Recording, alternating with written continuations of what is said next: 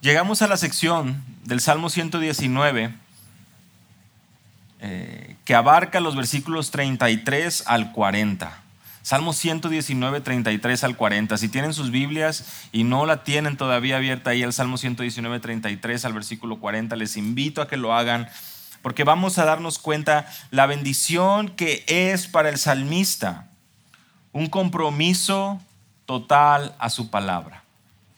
La bendición que es al salmista un compromiso total por la palabra de nuestro Dios. Y esto se convierte también en una especie de, instructivo, esto se convierte de alguna manera en una especie de, de mapa para nosotros. Lo van a ver, porque el salmista nos presenta al menos tres eh, áreas, o, tres áreas, o dos áreas más bien, dos áreas en, estos versículos eh, que ejemplifican eh, lo que debe ser precisamente el corazón del creyente. La búsqueda a partir del versículo 33 al versículo 35 y la batalla a partir del versículo 36 al 39. Vamos a ver juntos cómo el salmista tiene una búsqueda y tiene en su meta, en sus propósitos, el poder aprender y ser instruido por Dios, pero en esa instrucción y en ese caminar y en ese aprendizaje hay una batalla que tiene que librar. Y es importante que podamos verla porque ni tú ni yo podemos ignorar esta batalla. Así que antes de llegar a este segundo punto, comencemos por ahí, versículo 33. Enséñame, enséñame, oh Señor, el camino de tus estatutos y lo guardaré hasta el fin. Una vez más, el salmista está plasmando esta búsqueda genuina por ser enseñado, por ser instruido. Otro clamor que presenta una necesidad del salmista. Cuando no necesitamos aprender, no buscamos que alguien nos enseñe. Eso es, una, es evidente. Y aquí el salmista lo que está denotando una vez más, porque ya lo vimos durante la semana pasada también, versículo 27, ¿verdad? Hazme entender el camino de tus preceptos. Hazme entender o sea, este recordatorio de que necesito ser enseñado, y aquí en el versículo 33, nuevamente, es esa expresión de necesito que alguien me enseñe. Y ese no puede ser nadie más, dice el salmista, sino solo tú, oh Jehová, solo tú, Yahweh, solo tú, oh Señor. No está pidiendo que cualquiera le enseñe, no está pidiendo qué es lo que los sabios están diciendo, qué es lo que los expertos están enseñando. Él está acercándose a la fuente de sabiduría verdadera. Él está recurriendo al único que puede dotar al hombre de sabiduría eterna. Salmo 25, versículo 4. David está clamando en el Salmo 25, verso 4 y dice, oh Señor, muéstrame tus caminos y enséñame tus sendas. Esta palabra sendas la vamos a ver también en un momento más. Pero es lo que hay en el corazón de los salmistas, de los autores de los salmos, el ser enseñados. Y para ser enseñados, hermanos, hay un profesor, hay un maestro, hay un tutor y por supuesto que hay un material que viene a ser explicado. Cuando somos enseñados es porque no entendemos muchas veces todo, porque hay dudas. Y si somos sinceros, cada uno de los presentes las tenemos. No podemos negar nuestra necesidad de ser enseñados en esta tierra. Desafortunadamente, esta es una de las luchas más grandes del corazón del hombre. Y no necesariamente viene con la edad, porque sí, es cierto. Generalmente aquellos con más años voltean a ver a los más jóvenes y dicen, en base a mi experiencia. Eso ya lo viví. Yo ya pasé por eso. Y muchas veces se convierte en una tentación la experiencia, se convierte en una tentación eh, la, misma, el mismo conocimiento que uno tiene. Pero no necesitamos irnos hasta el final de nuestros días para poder pensar en una persona orgullosa o soberbia. Aún podemos verlo en años más tempranos. La rebeldía y el orgullo que hay en el corazón del hombre lo vemos desde los niños. No, mamá, no, mamá, yo ya sé, yo ya sé, yo ya sé cómo hacerlo. No, mamá, no, no. no. pensamos desde pequeños que sabemos las respuestas, pensamos desde pequeños que tenemos la razón, pensamos desde pequeños que sabemos todo. Apenas el niño está aprendiendo las reglas de algún juego, las reglas de, alguna situación, de, de cómo conducirse y piensa que ya conoce todo. Pero ese corazón debe ser, lo hemos visto durante la escuela para padres, ese corazón necesita ser, eh, en un sentido, eh, debe inclinarse a, la enseñanza del Padre. Esa soberbia debe ser eh, derrotada, debe ser abatida. Y no se hace a través de golpes ni gritos, sino que es la instrucción bíblica. Y la instrucción bíblica, por supuesto, nos lleva de camino y nos habla acerca de la disciplina, como correctamente se debe aplicar, del amor que debemos de tener, del el cuidado que debemos de tener con nuestros hijos. Pero no hay otra manera de, de que el corazón pueda enternecerse, pueda volverse un corazón de carne y deje de ser un corazón de piedra.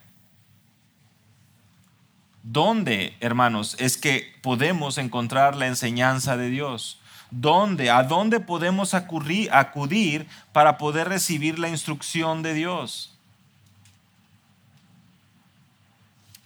Desafortunadamente, una vez más, en esa búsqueda del hombre, porque si tú te pones a pensar, es esa búsqueda continua de que el hombre ocupe una posición muy importante. Es decir, mi experiencia, decimos, decíamos hace un momento, mis años, mi capacidad, la manera de yo poder explicar, la manera de yo poder ver la situación, las cosas. Bueno, muchas veces está ahí situado el hombre en una posición principal y aún eso lo hemos trasladado a lo que vemos hoy en muchas iglesias. Dios me dijo, Dios me habló, esto es lo que tienes que hacer, Dios ya me lo mostró. Otra vez, es el hombre cobrando y tomando esa eh, necesidad o esa búsqueda de poder instruir a alguien. Pero no es la manera cuando nosotros tenemos frente a nosotros en nuestro regazo la palabra de Dios. Hermanos, no es y no se trata simplemente de una lectura matutina, sino que se trata de una devoción y de un compromiso a poder atesorar y obedecer aquello que está aquí.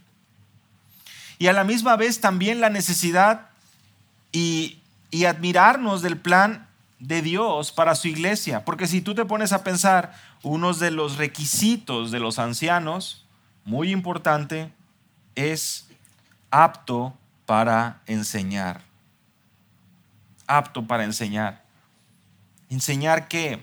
Pues no su experiencia, no sus historias, no aquello que piensa que Dios le dijo a través de sueños o revelaciones, sino a través de lo que la palabra de Dios nos instruye. Y eso implica pues el ser diligente en este libro, el ser y tener a este libro como lo más eh, preciado en cuanto a norma de conducta, norma de vida, regla para vivir porque aquí es donde recibimos instrucción tanto en nuestra etapa de hijos, como en nuestra etapa matrimonial, como en nuestra etapa a lo mejor en la vejez, como nuestra, nuestro compromiso con la iglesia, como aún nuestro comportamiento como ciudadanos. Todo lo necesario para la vida y la piedad. Enséñame, oh Jehová. Y qué interesante también es poder ver aquí el camino de tus estatutos. Porque si estuvieron aquí la semana pasada si escucharon el estudio de la semana pasada, esta palabra ha estado presente a partir del versículo 26 en varias ocasiones. Presten ahí atención, versículo 26. De mis caminos te conté y tú me has respondido. Enséñame tus estatutos. ¿Qué es lo que está diciendo aquí el salmista? Yo ya te di a conocer mi vida te di a conocer mis caminos. Y miren el versículo 27, hazme entender el camino de tus preceptos, el camino de tus mandamientos. Aquí ya nos habla de que el salmista mostró sus caminos y le está pidiendo a Dios que le enseñe los caminos de Dios. Miren el versículo 29, quita de mí el camino de la mentira y en tu bondad concédeme tu ley. Y vean conmigo el versículo 30, he escogido el camino de la verdad o el camino de la fidelidad He puesto tus ordenanzas delante de mí. ¿Te das cuenta cómo vemos en estos cuatro versículos los contrastes? Yo te he mostrado mis caminos, oh Dios, pero hazme entender tu camino. Versículo 26 y 27. Y ahora llegamos al versículo 29. Quita de mí el camino de la mentira. Yo he escogido el camino de la verdad. Contrastes. Hay caminos. Hay caminos. Hay opciones. Y el corazón y el deseo del salmista es poder transitar en cuáles caminos, en los caminos de Dios, en el camino de la verdad. Versículo 32, por el camino de tus mandamientos correré, que es lo que decíamos la semana pasada. Hermanos, un camino, una carretera, demanda ser transitado. Porque piensa, un camino por sí solo no tiene sentido. Si nadie va a andar por ese camino, ¿para qué está ahí? Y eso es algo que debemos meditar. El camino existe para que alguien pueda andar por él, para que alguien pueda caminar en él, para que alguien pueda llegar a ese punto, para que pueda transitar por él.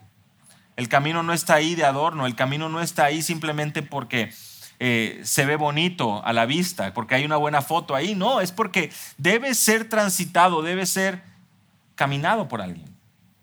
Y es precisamente lo que vemos a lo largo del Salmo 119. No es solamente un asombro y una devoción a la palabra, sino es un compromiso por caminar de acuerdo a la palabra. Caminar el camino de los mandamientos de Dios, dice el salmista, y lo guardaré hasta el fin. ¿Qué quiere decir esto? Lo voy a vigilar, lo voy a proteger, lo voy a preservar. Es la idea de observar, de guardar estos mandamientos. ¿Hasta cuándo? Hasta el fin. Todos los días. Por eso es que esa obediencia es completa, es total. Lo que está buscando el salmista, eh, perdón, es poder tener ese camino delante de él, el cual él pueda transitar. Y vean cómo él no está buscando crear su propio camino. Y como decimos también, o, como se escucha, ¿no? ¿Se hace camino al andar? No. Eso no es lo que está diciendo el salmista. Y suena bonito, ¿verdad? A lo mejor suena poético. No sé si sea una canción, posiblemente, pero no, sé. El Señor ya ha puesto, estipulado, plasmado su camino. Y el creyente, el salmista, no quiere crear su propio camino al andar, quiere andar en el camino de Dios. Se dice muy fácil, pero se requiere ser enseñado para eso.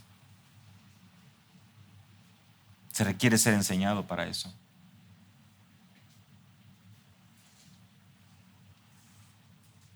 Es la Biblia, es el Espíritu Santo quien trae visión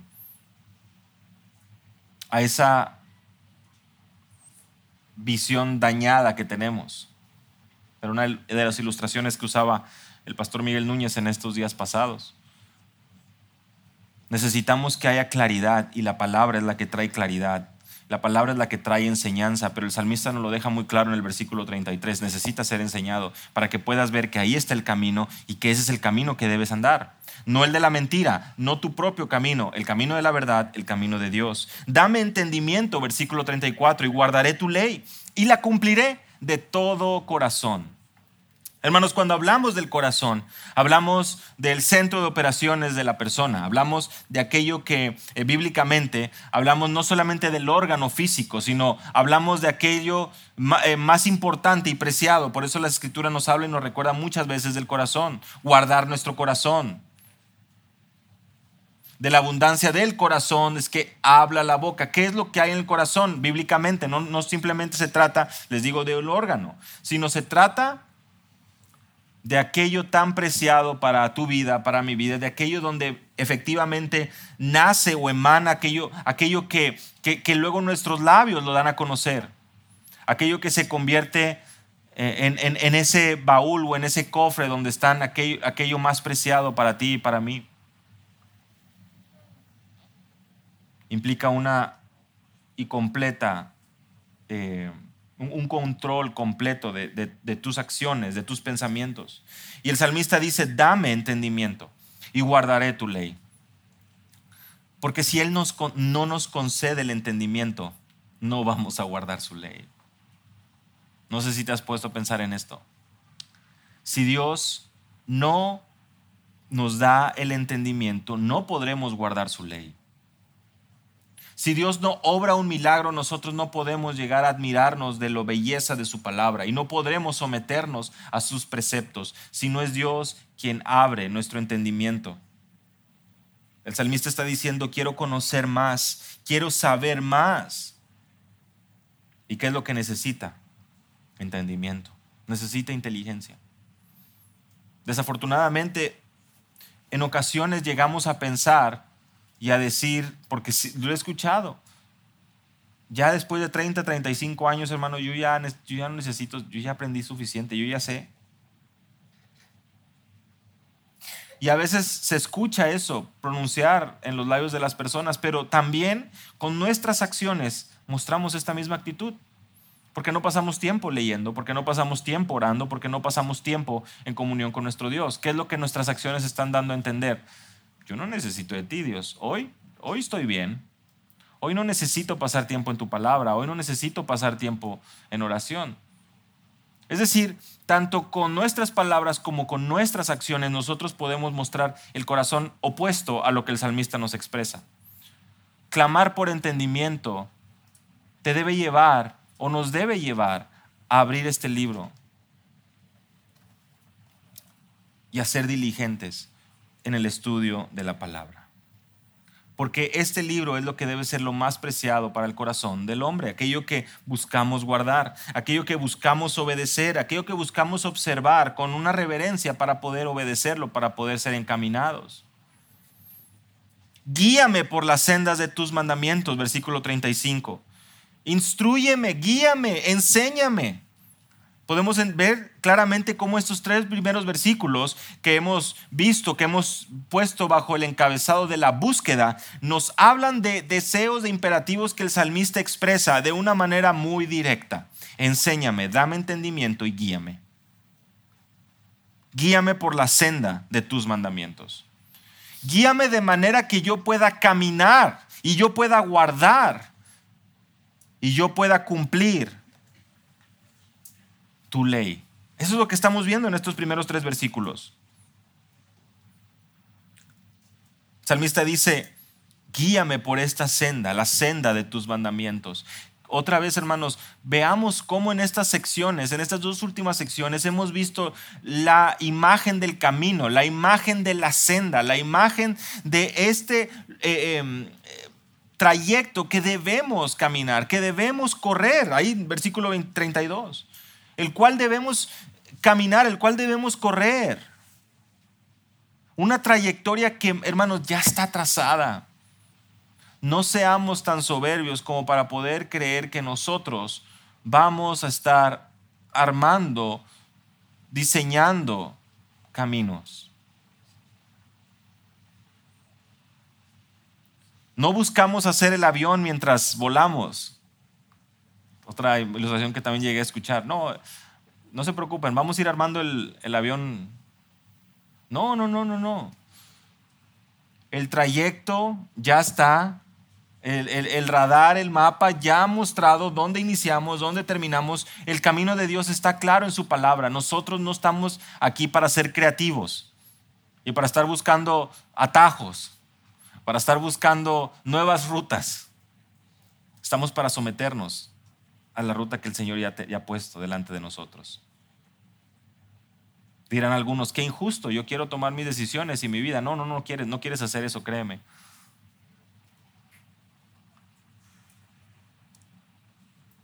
Porque Dios, quien es sabio y todopoderoso, Él sabe lo que es mejor para ti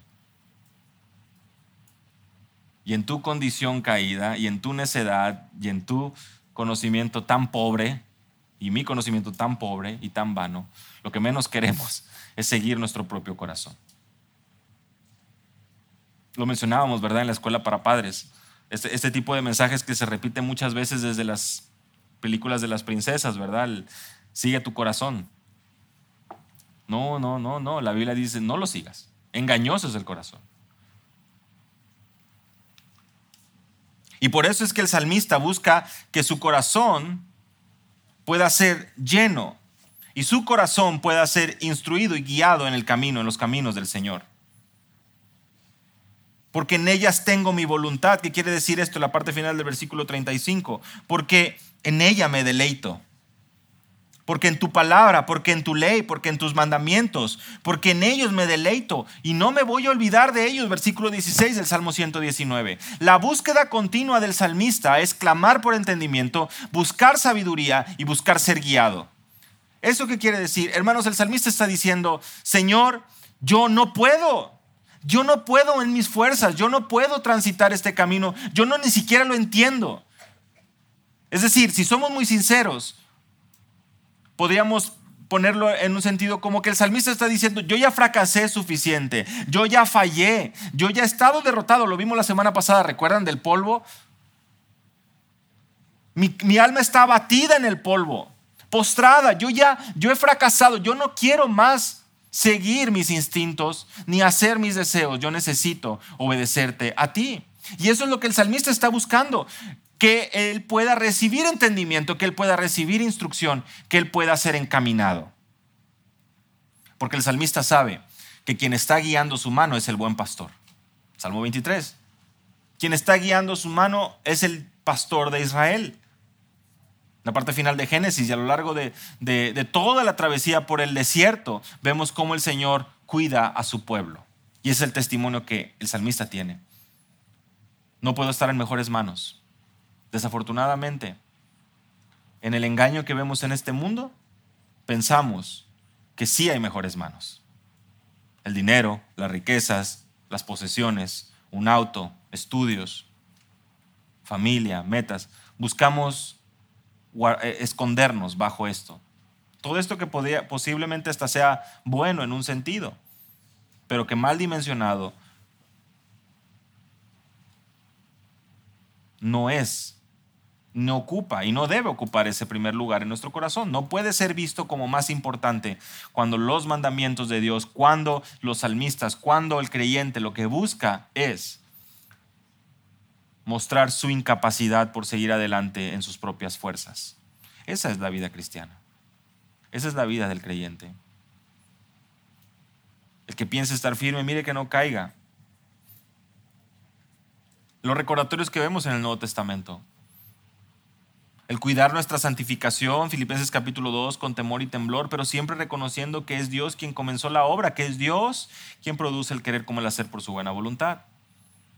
Hermanos, a esto nos lleva el Salmo 119, a ver el testimonio de un salmista que lejos de sentirse perfecto se, siente muy necesitado. ¿Y saben por qué se siente tan necesitado? Por la batalla que está delante de él. Miren conmigo la segunda sección de este salmo, a partir del versículo 36. Inclina mi corazón a tus estatutos y no a qué? A la avaricia. Ahí viene la batalla.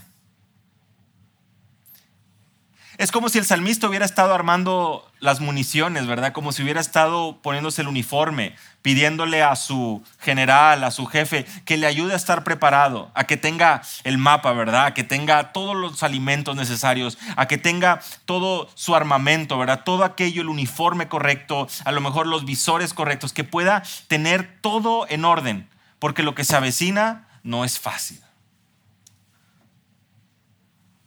Dice el salmista, versículo 36, inclina mi corazón a tus estatutos. Truena, rompe, deshaz todo rastro de soberbia, Señor, y que mi corazón se incline a ti. Ya no quiero más esos ídolos en mi corazón. Ya no quiero más tener como principal motivación de mi vida el éxito, las metas, los propósitos, una familia muy grande, el casarme. Eso no es lo que rige mi vida, Señor.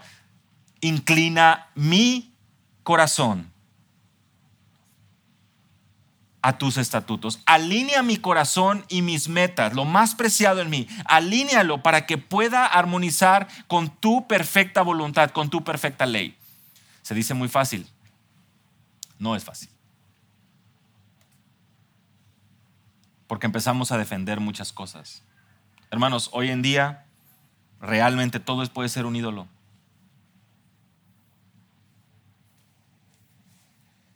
Como les decía, nuestros mismos hijos, la educación, el éxito profesional, las riquezas, la fama, la salud.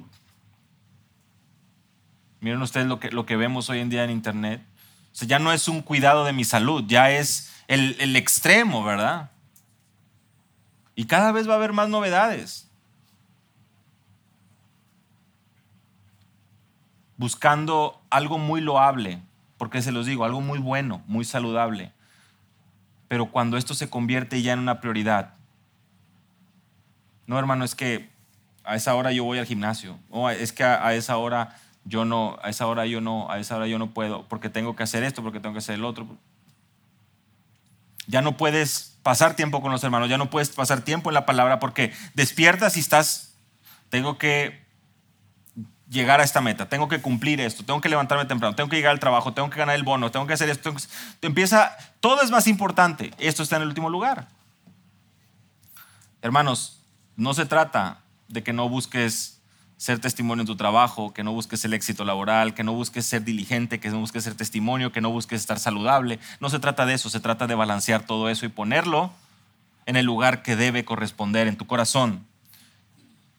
Porque el versículo 26 nos dice, inclina mi corazón a tus estatutos, que yo te pueda honrar a ti y a tu ley, y no a la avaricia. Y la avaricia, ¿cómo definimos la avaricia? ¿Cuál es esta batalla? ¿Por qué es que la avaricia se convierte en algo tan real para el creyente, para el hombre? La palabra está muy fea. A nadie nos gusta que nos digan avaros. No nos gusta decir ni siquiera la palabra avaricia. No es una palabra agradable para los oídos de nadie. A nadie le aplauden por ser muy avaro, ¿verdad? A nadie le dicen, excelente, me encanta tu avaricia. Esa es la avaricia que todos deberíamos tener. Bueno, a lo mejor sí, pero generalmente no se usa eso para motivar a nadie. Desgraciadamente, esto es en lo que caemos aún como creyentes. Ganancias deshonestas y búsqueda de obtener mi propio beneficio. Siempre, siempre mi beneficio. Yo quiero retener, yo quiero tener. No puedo permitir que otro tenga porque yo lo necesito, yo lo tengo. Nunca estamos conformes. Y eso por supuesto va con el contentamiento. Pero todo eso alimenta el corazón. Alimenta el corazón y se convierte en una tentación para el hombre. Vean ahí conmigo, perdón, el versículo 37. Aparta mis ojos que no vean la vanidad Ahora, ¿qué es lo que está pidiendo el salmista? Señor, ya no, ya, primero fue el corazón, lo vimos en el versículo 36, ahora son los ojos. Esta batalla es tan cruel que va y busca aquello más preciado en tu corazón, aquello más preciado en tu vida, lo que está en tu corazón. Pero esta batalla llega también a nublar tus sentidos de manera que tus ojos mismos ya están viendo cosas en otra realidad, en otra dimensión. Nos prepararon para la guerra, nos dieron los visores, nos dijeron, esta es tu meta, pero en el camino que vas recorriendo empiezas a darte cuenta, te quitas los visores, te quitas los lentes y empiezas a ver, no, pues esto no se ve tan mal, este camino no se ve tan mal. Ya van varios por ahí y parece ser que les ha ido muy bien. Me recuerda mucho a la película El Progreso del Peregrino o al libro El Progreso del Peregrino. Si tienen oportunidad de verlo, pues es básicamente este caminar cristiano. Pero parece ser que vienen y eh, estos otros por el camino y parece ser que es muy atractivo. El salmista dice, aparta mis ojos, que yo no vea la vanidad, que yo no vea aquello vano, aquello efímero, aquello que se desvanece, que puede ser muy bonito a la vista, pero mis ojos deben ser apartados de ahí. Hermanos, hay situaciones donde, realmente necesitamos actuar de manera radical. El apóstol Pablo le dice a Timoteo, huye de las pasiones juveniles le dice, da espalda.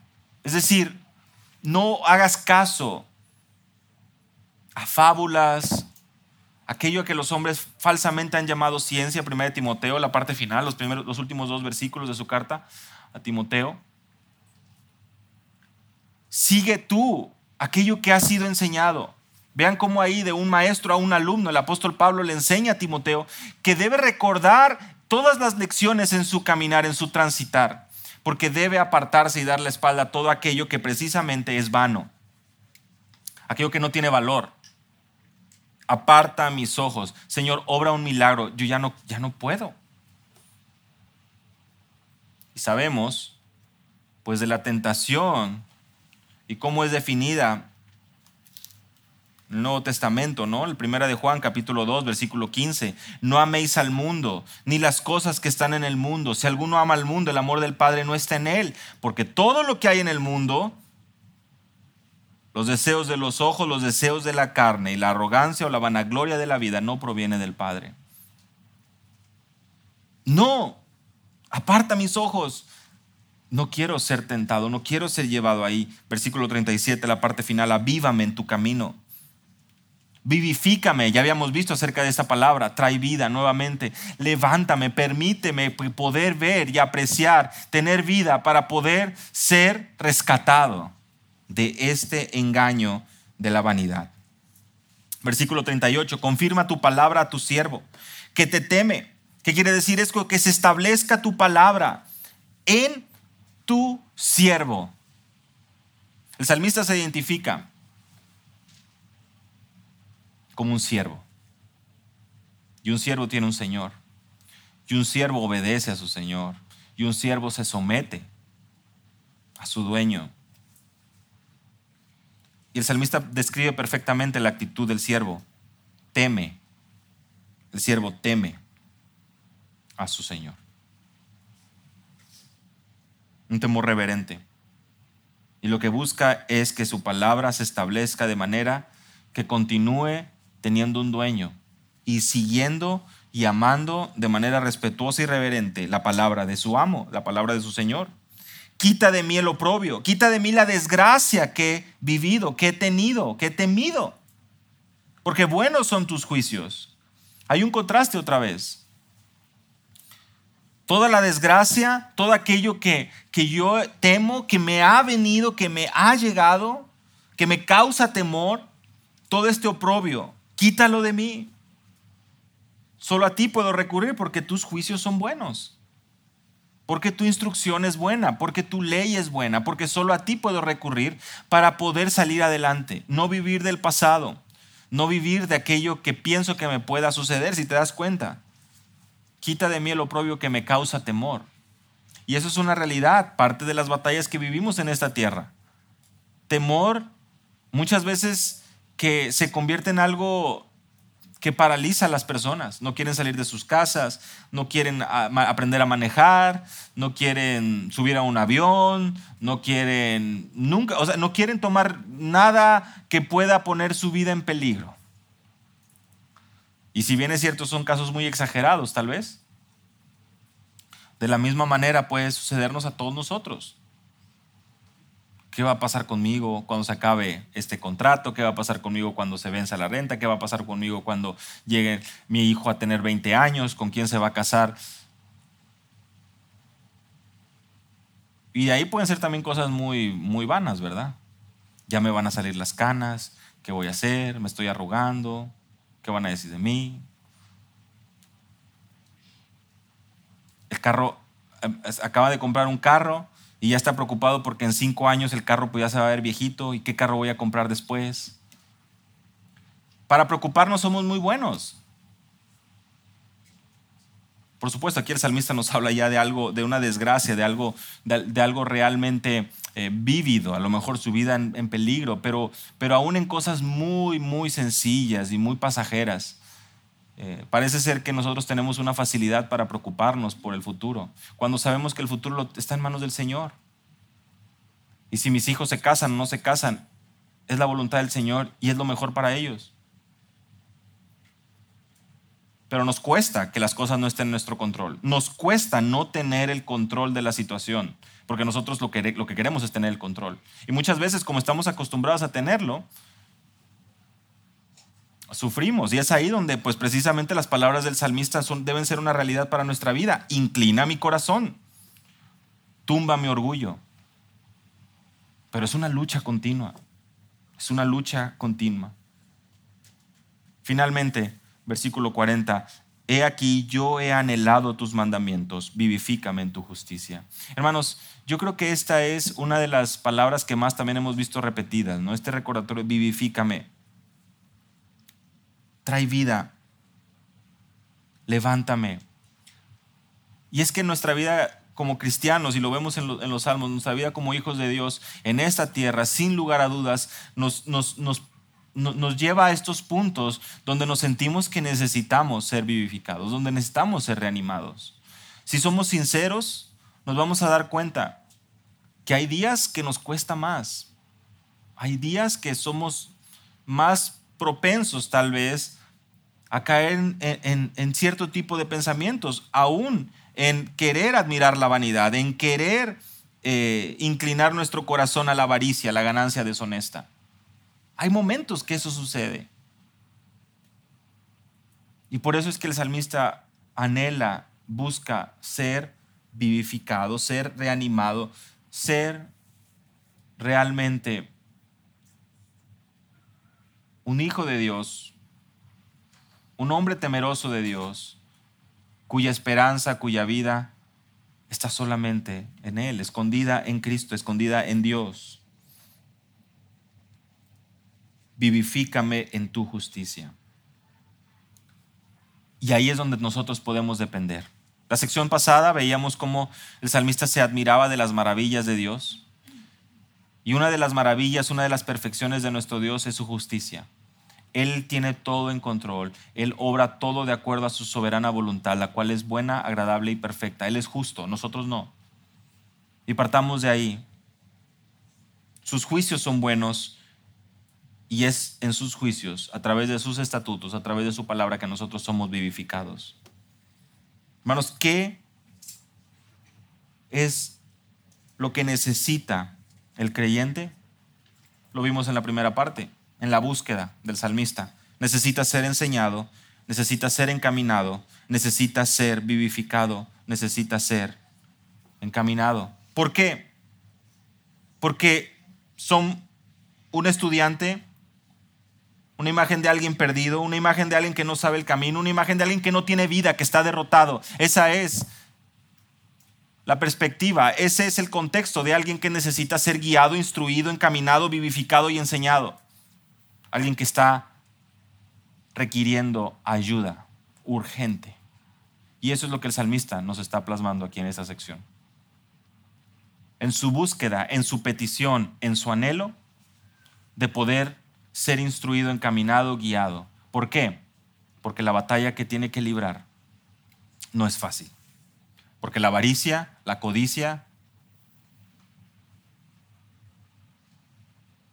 porque la vanidad están presentes y porque nuestros ojos y nuestro corazón pueden ser fácilmente atraídos y seducidos por todo esto que el mundo busca ofrecernos día con día.